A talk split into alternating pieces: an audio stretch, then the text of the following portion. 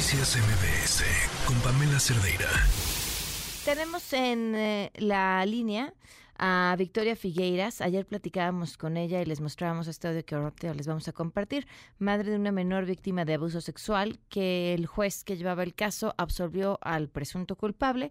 Eh, de entrada, pues diciendo sí le creo, pero a la menor, pero pues no recuerda datos como el lugar y la hora donde sucedió, la dirección. Eh, Victoria nos dijo ayer, mañana voy a cerrar periférico a las dos y media de la tarde y así lo hizo.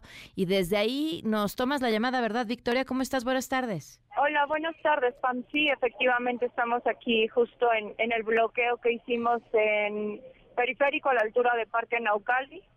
Cerramos todas las vialidades y bueno, se presentaron algunas autoridades, mis abogados se dirigieron con ellos eh, a una mesa de diálogo en donde está el Poder Judicial, Fiscalía y, y bueno, vamos a esperar a ver a qué negociación, a qué acuerdos y pues están por allá con las autoridades correspondientes mis abogados. Ok, pero todavía no sabes qué es lo que les han ofrecido ni nada. Nada, apenas van llegando al lugar y nosotros seguimos aquí en el bloqueo y en la manifestación. Hoy, el día de ayer, el Poder Judicial del Estado de México emitió un comunicado con un enlace, por cierto, al que no se puede acceder. ¿Qué dice sobre esto? Justamente, este, hubo esta nota informativa, el cual el Poder Judicial se comunicó con mi abogado. No tenían conocimiento de esta nota informativa, entonces mi abogado dijo, ¿cómo no? Si eso se lo están mandando a medios de comunicación y pues obviamente el Poder Judicial dice mm. es que esta nota no está en la plataforma. Entonces yo ya no sé ni a quién creerle, no sé si se están pasando la bolita, pero lo que sí te puedo decir es que esa nota informativa está llena de mentiras. Ahí viene que incluso el, el agresor eh, pudo acreditar sus accesos de entrada y de salida.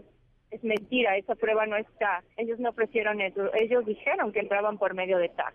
Es mentira.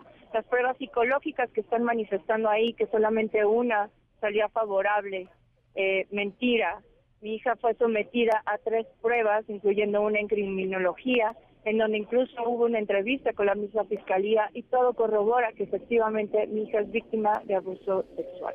Eh, Victoria, ¿cuál ha sido la reacción de la gente que se encuentra sobre periférico tratando de avanzar mientras están llevando a cabo este bloqueo?